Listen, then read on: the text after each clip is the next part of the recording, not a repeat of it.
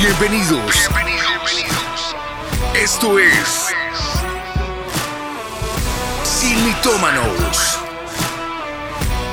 Nueva temporada.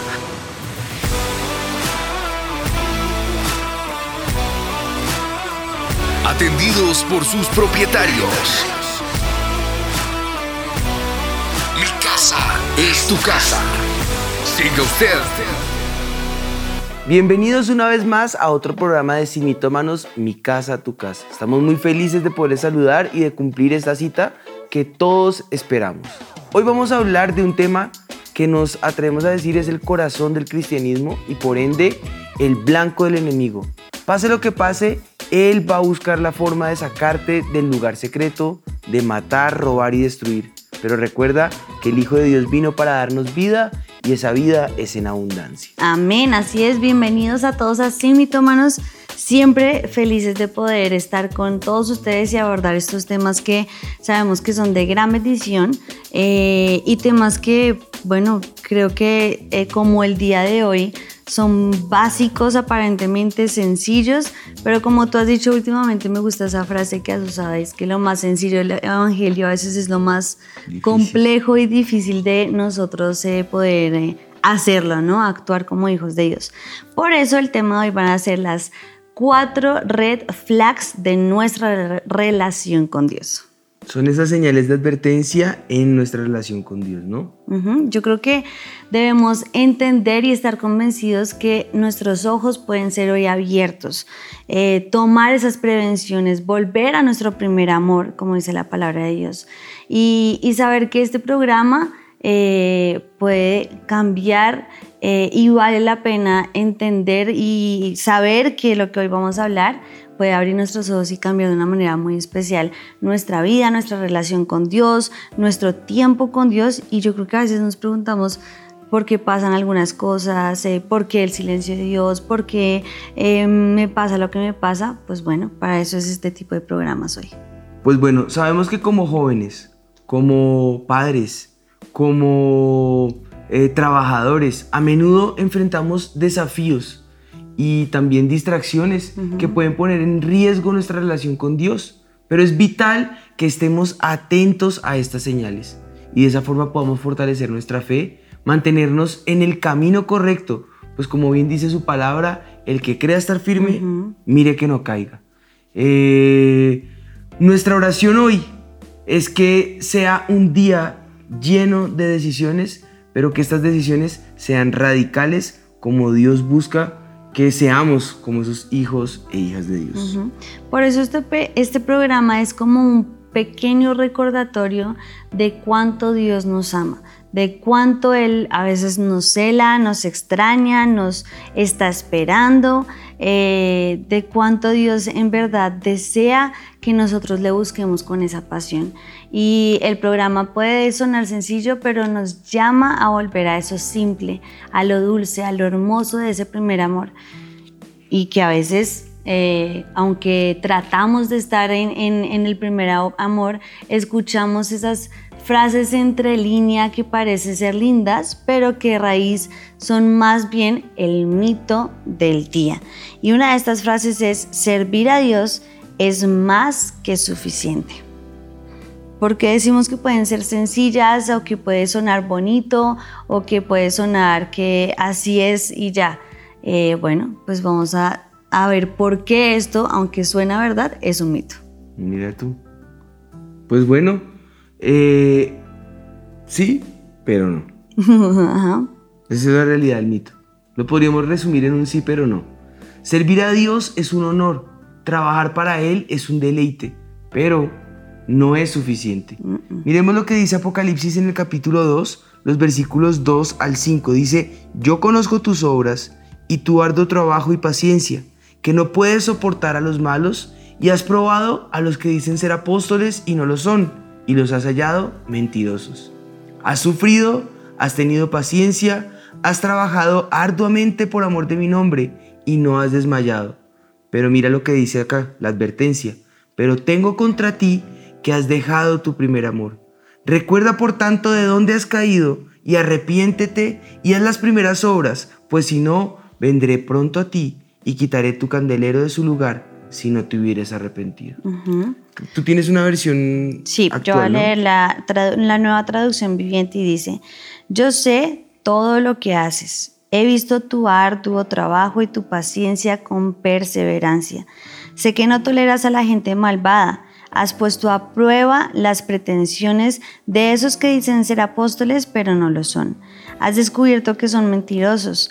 Has sufrido por mi nombre con paciencia, sin darte por vencido. Pero tengo una queja en tu contra. No me amas a mí, ni se aman entre ustedes como al principio. Mira hasta dónde has caído. Vuélvete a mí y haz las obras que hacías al principio. Mira cómo Dios ve todo lo que hacemos.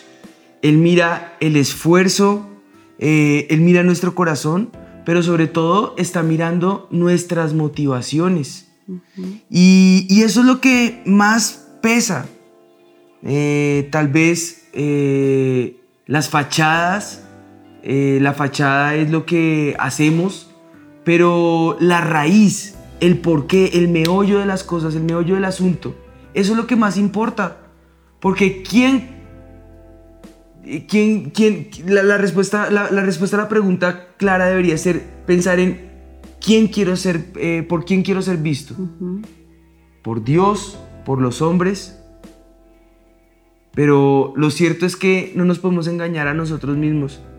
Tal vez creemos que podemos a veces engañar a Dios porque no lo vemos. Y como no lo vemos, pretendemos creer que Él no nos está viendo. Pero lo cierto es que Él nos conoce más de lo que nosotros nos conocemos a nosotros mismos. Él sabe que no eres un perezoso, como lo está diciendo el texto, sino por el contrario, una, una persona que es esforzada, alguien que es paciente, alguien que persevera, o de pronto todas las anteriores. No le tienes miedo a los retos, sin embargo, ¿dónde queda el primer amor? No se trata de tus obras, y no estamos diciendo que no son importantes, claro que lo son. Eres una carta abierta, eres una carta leída por los hombres, eres un ejemplo, eres testimonio, eres reflejo de la gloria de Dios, manifiestas a Jesús y por eso somos llamados cristianos, porque representamos a Jesús en la tierra. Pero hay un futuro evidente en tu vida que da razón de la obra del Espíritu Santo en tu interior, en tu corazón. Así que por esto vamos a decir las cuatro red flags o alertas o alarmazos. Y yo quiero empezar con la primera. Red flag número uno, prioridades desordenadas. Y un ejemplo bíblico claro de esas prioridades podemos verlo, por ejemplo, en la historia entre Marta y María. Eh, Marta estaba preocupada por las tareas cotidianas, mientras que María, según lo que dice el Señor Jesús, tú has elegido la mejor parte y esa no te será quitada eligió sentarse a los pies de Jesús con el único propósito de escuchar la palabra, de saber los tesoros escondidos en el corazón del Maestro. Eso lo puedes ver en Lucas 10, eh, del 38 al 42. Frases como, apenas hagas la tarea de la U y, y ya, ya la voy a terminar, o deje todo listo para mañana, apenas hagan los alimentos para mis hijitos. Apenas termine la comida, ahí ya me voy a meter entonces en paz. Apenas duerma los niños. Y se duerme uno con ellos. Te quedas dormido, te pasan los días y las horas, me voy a orar. Pero se acabó el día y ese espacio, ese espacio que le pertenecía al Señor, se lo diste a todo, aún a tus deseos, aún a la pérdida del tiempo, aún al no hacer nada. Y lo que le pertenecía al Señor, lo dejaste a Él en el último rincón de tu vida, en el último plano, con las obras. Y yo creo que es un momento para pensar en ese red flag, prioridades desordenadas. Exacto, yo creo que hay que ver en qué es lo que pasamos más tiempo y esfuerzo en nuestra vida, en mantener de pronto nuestra apariencia física, en cultivar nuestra belleza eh, por fuera y entonces eh, gastar las dos horas del gimnasio y el salón de belleza o de pronto el estudio puede sonar una razón eh, buena pero está quitándole el tiempo al Señor, o ya cosas más eh, triviales como las redes sociales, el celular, lo hemos dicho muchas veces aquí en Simitómanos, que, eh, pero lo que es cierto es que aunque pareciera algo que ya sabemos, lo seguimos haciendo y lo seguimos repitiendo y no nos damos cuenta que es, tenemos esas prioridades desordenadas y que cuando nos vamos a la raíz de por qué estoy pasando esto, por qué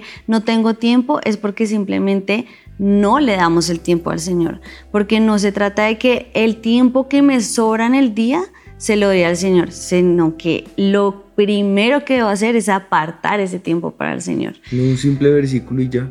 O el capítulo de Salmo 91 que me protege de todo y listo, me voy a trabajar. A la buena de Dios. sí, se trata de que lo primero en nuestra vida en verdad sea Dios. Eh, nosotros tratamos de que en casa lo segundo sea nuestra familia y luego el ministerio y bueno, todo lo que debemos hacer.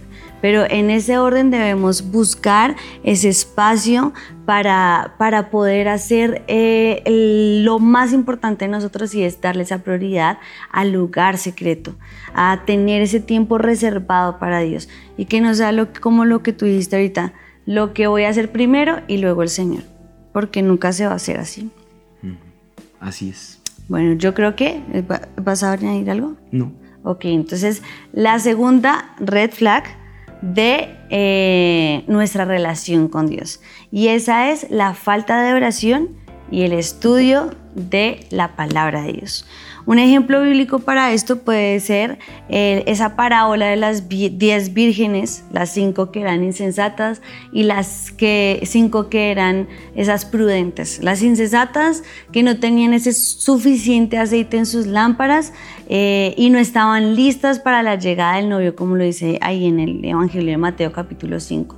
Y en pocas palabras, son las que se confían que, leen ese capítulo diario o tienen ese fin de semana en la iglesia y eso les, les alcanza eh, rascón apenas para durar toda la semana y ya, buscar al Señor de esa manera.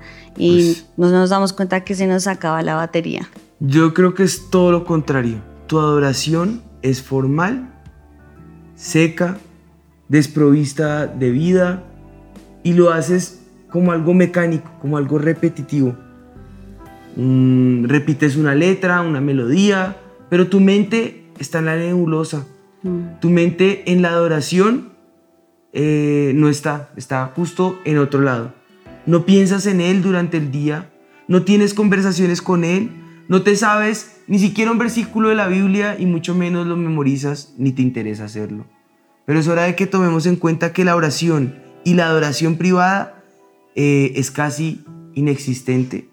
Por eso eh, esa, esa ausencia de oración y ese estudio de la palabra de Dios, pues generan eso, que, que, esa parte sea inexistente. O tal vez ya no tienes ni siquiera deseo por, por la palabra de Dios, o leer la Biblia. Es más como si fuera un trabajo o como si fuera una obligación o como si fuera una rutina y es una cosa más en tu lista de cosas por hacer o tal vez mides la espiritualidad, la tuya y la de los otros, por el desempeño más que por la condición del corazón. No le pides al Señor que te deje eh, ver las cosas como Él las ve. Eh, y yo creo que es el momento para hacer un alto en ese en esa deterioro. Hace poco hablaba acerca de en, en la iglesia, en una de las prédicas que el Señor me dio la oportunidad de llevar en la iglesia, eh, eh, la, manifestación de la gloria de Dios. Y hablando de lo que Juan el Bautista ordena que hagamos, dice levantar todo, todo collado, todo valle que está caído, sea alzado. Y un valle, tengamos en cuenta que un valle siempre está debajo de una colina o de el suelo normal que hay alrededor. ¿Qué está caído? El altar del Señor está caído, hay que levantarlo. ¿Qué otras cosas están caídas? Las lecturas de la Biblia, la adoración, todo lo que esté caído, ese valle debe ser levantado, porque es la forma de preparar camino para que el Señor se pueda manifestar. Yo creo que eso es muy importante en este segundo red flag. Yo pasaría entonces al tercer red flag, el tercer alarmazo, y es aislamiento espiritual. ¿Qué quiere decir esto? Que es como que ya no valoras la iglesia, por ejemplo, como cuerpo de Cristo. Frases como, ¿eso para qué ir a la iglesia? Dios está en todo lado. O yo no necesito oír a ningún pastor o un consejero que me expurgue todo por dentro, me esculque y luego eh, a él tenga que acudir. ¿Acaso Dios no me puede hablar a mí? Pues sí, Él te puede hablar a ti, pero ten en cuenta que fuimos creados para relacionarnos. No fuimos creados como llaneros solitarios espirituales. Fuimos eh, creados para relacionarlos y para convivir en comunidad. El aislamiento espiritual es otra señal preocupante de alerta. Y cuando nos alejamos de nuestra comunidad de fe y dejamos de buscar la compañía de otros creyentes, podemos perder la perspectiva completa, el panorama completo espiritual, la visión y el camino de lo que Dios quiere para nosotros. Recuerda, cuando Él vuelva, cuando Él regrese, Él no va a venir por ti o por mí. Él viene por su iglesia, por su cuerpo, por toda la iglesia, por todos juntos viene eh, para, para recogernos. Así que la visión y el camino se fortalecen. La Biblia nos dice en Hebreos capítulo 10, en el versículo 25, dice, no dejemos de congregarnos como algunos tienen por costumbre.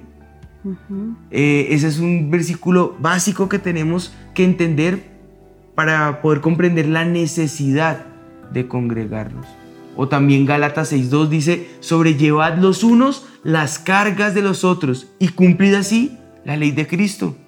Es la única manera de poder entender lo que es esa, ese aislamiento espiritual, que ya no valoramos la iglesia como el cuerpo de Cristo y que entendamos necesitamos convivir, necesitamos los unos de los otros, la mano necesita del brazo, las piernas necesitan del cuerpo, cada miembro, cada uno en particular hace parte de algo que el Señor Jesús ha llamado su cuerpo. Y al final de los, de los tiempos, cuando Él venga, él va a venir por su iglesia y se va a unir el cuerpo con la cabeza que es Cristo. Somos todos uno. Y es la única forma de que el Espíritu de Dios se pueda manifestar en unidad, en amor, amándonos unos a otros, soportándonos unos a otros y enseñándonos unos a otros con espíritu de mansedumbre. Yo creo que hay algo muy importante en este punto y es saber y entender que no estás solo porque muchas veces queremos pasar nuestras dificultades, nuestros problemas, nuestros pecados eh, solos, creyendo que si nos apartamos del cuerpo de Cristo tal vez podemos soportarlo mejor. Eh, la pérdida de, de, un familiar, el que tu novio o tu novia te hayan dejado, el tener una enfermedad. O situaciones vergonzosas en la vida. Claro, o el pecado a eso iba el pecado, también nos hace alejarnos de, la iglesia porque creemos que en ella solo vamos a encontrar el que nos juzguen, nos señalen, nos acusen y lo que no sabemos es que nos, nos estamos perdiendo la bendición de lo que tú decías ahora, de saber que estamos en el cuerpo de Cristo, que el Señor quiere que estemos juntos porque juntos podemos ayudarnos. Por eso dice la palabra del Señor, Él dice que confesemos nuestros pecados y dice que lo hagamos con nuestros hermanos.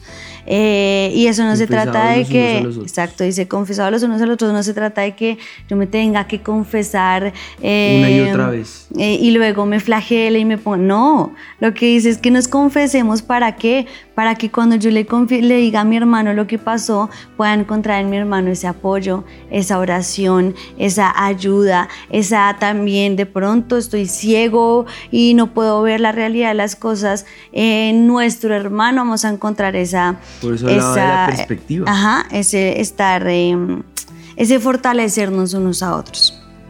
Y, y, yo creo que Dios nos estableció como iglesia para levantarnos. Nosotros somos la iglesia y queremos hacerte saber que no importa qué haya pasado, aquí estamos para ti, para perdonarnos, eh, para amarnos, para cuidarnos, para saber que si tenemos que corregir, tenemos que cambiar, tenemos que eh, solucionar diferentes cosas, debemos hacerlo. Ese es el propósito por el cual Cristo establece la iglesia para que podamos ayudarnos unos a otros. Para eso también tenemos eh, servicios en la iglesia como la consejería personal, que puedes las visitaciones. Eh, en últimas una consejería telefónica. Cuando ya es caso que no podemos ir a la iglesia y necesitamos ayuda urgente, puedes llamar y vas a encontrar ese apoyo en la casa del Señor porque Hasta queremos... escribiéndonos un mensaje en cualquiera de nuestras redes. Ahí nos pueden dejar también mensajes internos y seguramente en privado, ¿no? Eh, ahí también podrán encontrar consejo. No hay, no hay excusa. No hay, no hay excusa para saber que estamos en el cuerpo de Cristo y que si de pronto alguna vez has experimentado el que te señalen, te juzguen y, y no te ayuden, pues bueno, eso también hace parte del cuerpo de Cristo.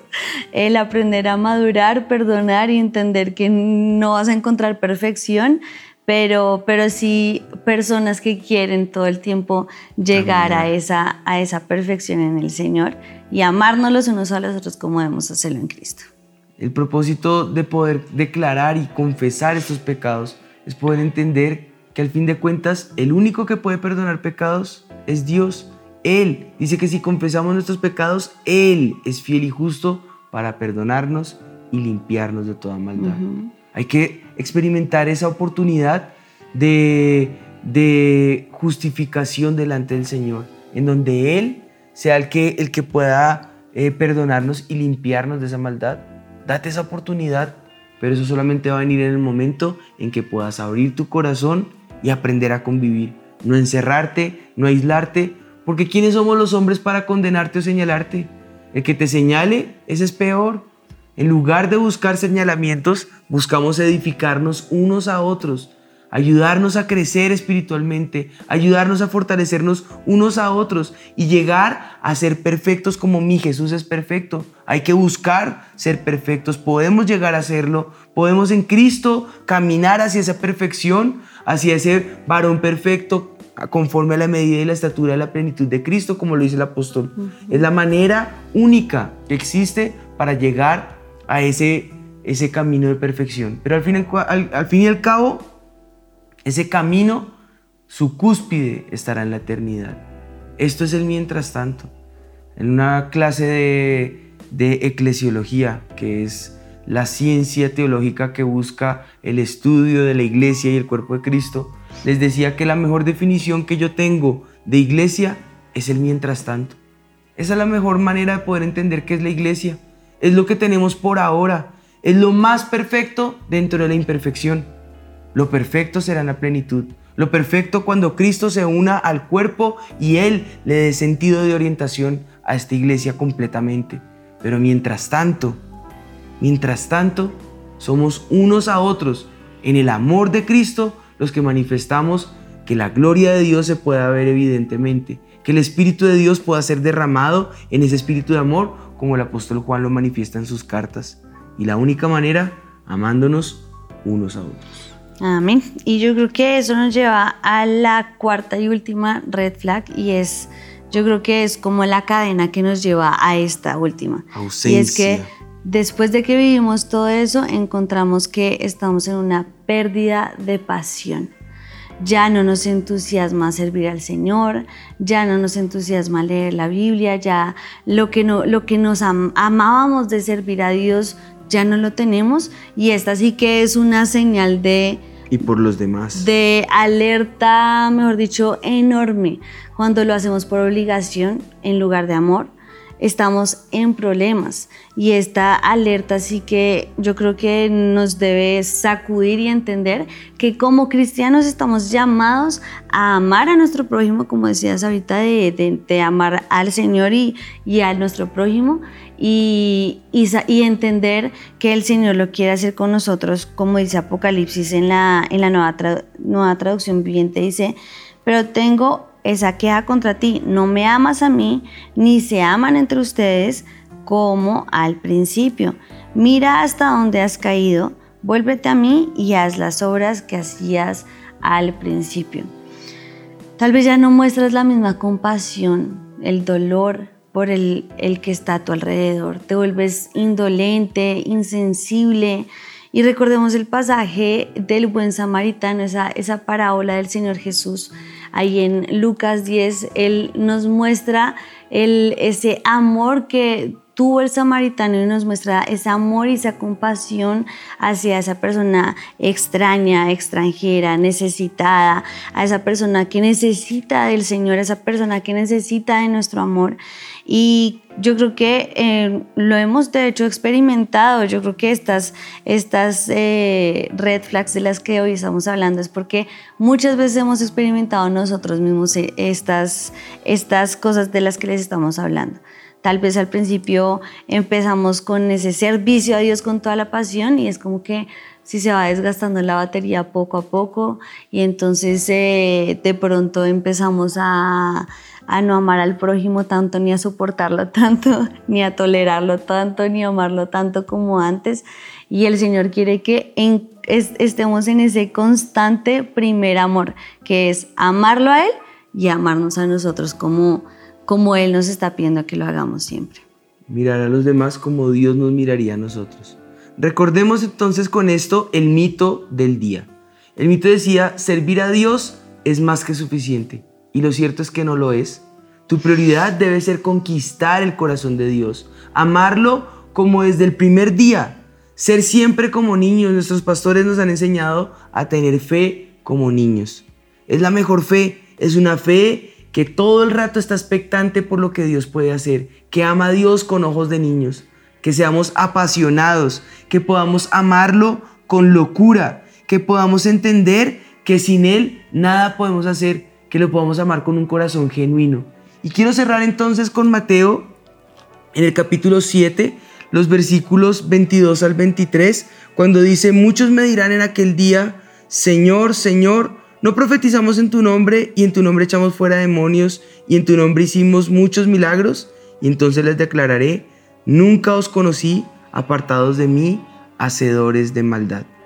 Yo creo que en este pequeño versículo Ahí podemos ver, bueno, estos dos versículos, podemos ver la realidad de lo que es e, e, enamorarnos primeramente del Señor, para luego entonces poder decir que amamos lo que Él hace, que amamos su obra y que estamos en esa tarea de lo que Él sueña. ¿Qué es lo que Él sueña? Que el mundo le conozca, que el mundo le pueda ver. Y si eso nosotros no lo podemos eh, entender como esa gran comisión. La gran comisión se puede llamar la gran encomienda, el gran peso de amor del Señor que lo podemos llevar nosotros también. Pues bueno, que cuando Él vuelva nos haya haciendo fielmente la tarea, amarlo a Él y amar a los demás como a sí mismos. Eso yo creo que es la ley y los profetas, lo dijo el Señor Jesús. No hay otra ley, no hay otros profetas. Esa es la realidad de lo que el Señor demanda de nosotros, que lo amemos a Él y que amemos a nuestros, a nuestros prójimos como a nosotros mismos. Y que lo hagamos como al principio. Y yo creo que esa es la llave del programa de hoy, que volvamos a ese primer amor y no es hacerlo una vez, sino es una y otra vez volver a ese primer amor. Una y otra vez entender que yo puedo volver a la presencia de Dios, que yo puedo buscarle compasión, que yo tengo que amar a mi prójimo, que yo tengo que servir al Señor, porque nunca estamos en el programa, no queremos decir que servir al Señor no lo debemos hacer o esté mal, o no, es que creemos que por servir al Señor estamos ya cumpliendo lo necesario y se nos olvida la parte de ese primer amor, de buscarlo, de amarlo, de, de tener ese tiempo para él. Y por eso quiero cerrar con la frase que, dije hace un momento, pero que es bien importante y es que no debemos buscar un espacio para el Señor, sino que Él sea lo primero en tu vida y luego busques el tiempo para hacer todo lo demás. Si no alcanzaste, pues Martín Lutero decía, ¿no? Tengo tanto que hacer que usaré las tres primeras horas del día para orar. Y, y, a veces creo que eso es lo que debemos hacer en nuestra vida, entender que lo primero en nuestra vida es el Señor, así creas que tengas muchísimas cosas que hacer. Para todo hay tiempo en Dios, así que lo primero que sea Él. Rodéate de gente que te aporte, gente que te sume, gente que te eleve en la fe. Ponte límites en tu celular, en el tiempo que desperdicias. Saca un papel, reorganiza tus prioridades con fechas claras, planes de acción reales y demuéstrale al Señor que estás listo para conquistarlo como Él merece ser conquistado y dejarte conquistar de Él una vez más. Escribe de, de dónde Dios te ha sacado y piensa en Él racionalmente, conscientemente y de esta manera déjate sorprender por las locuras que Él tiene para tu vida.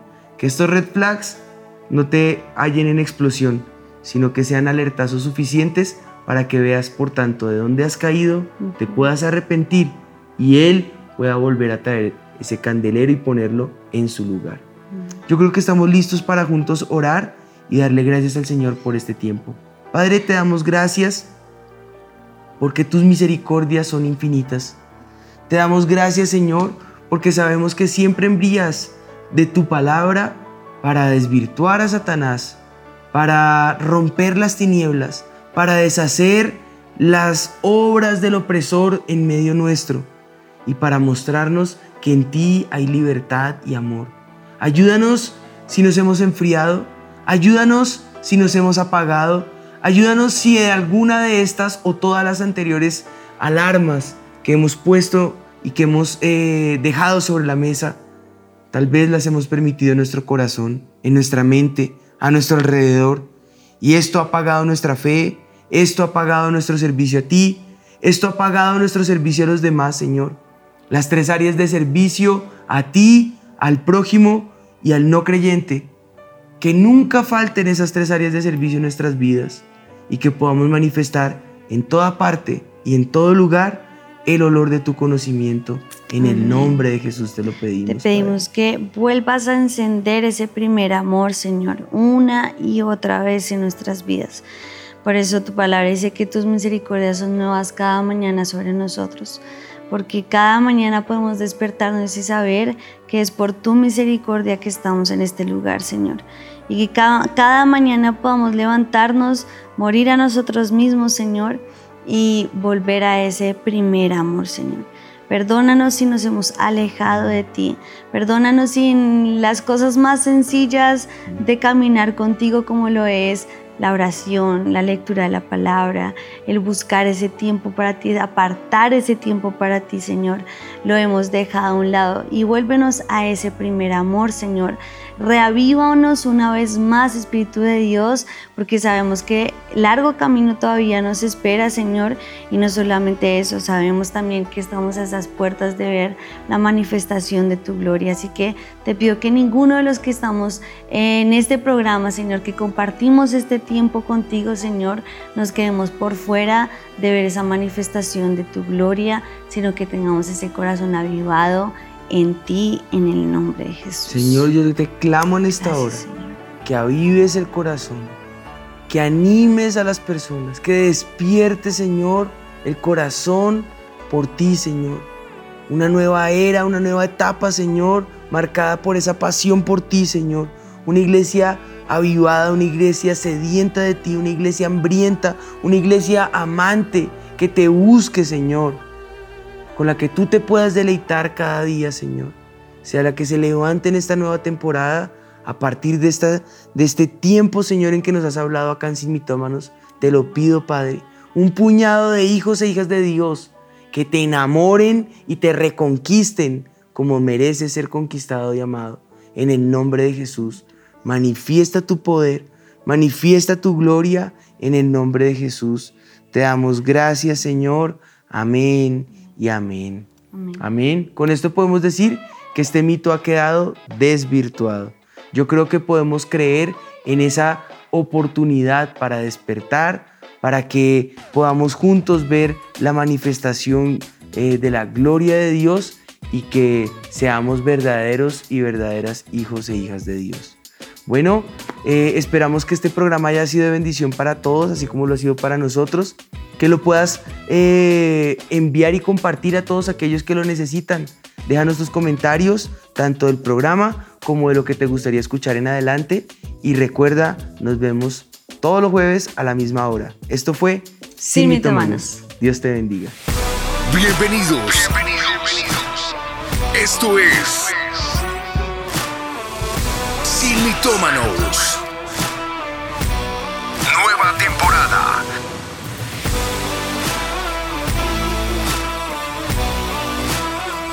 Atendidos por sus propietarios. casa es tu casa. Siga usted